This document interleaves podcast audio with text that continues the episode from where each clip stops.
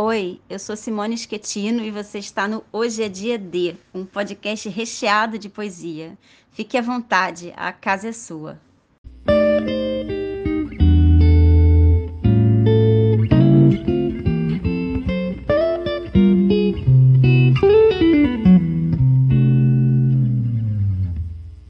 No fim de um mundo melancólico, os homens leem jornais. Homens indiferentes a comer laranjas que ardem como o sol. Me deram uma maçã para lembrar a morte. Sei que cidades telegrafam pedindo querosene. O véu que olhei voar caiu no deserto. O poema final ninguém escreverá desse mundo particular de 12 horas. Em vez de juízo final, a mim me preocupa o sonho final.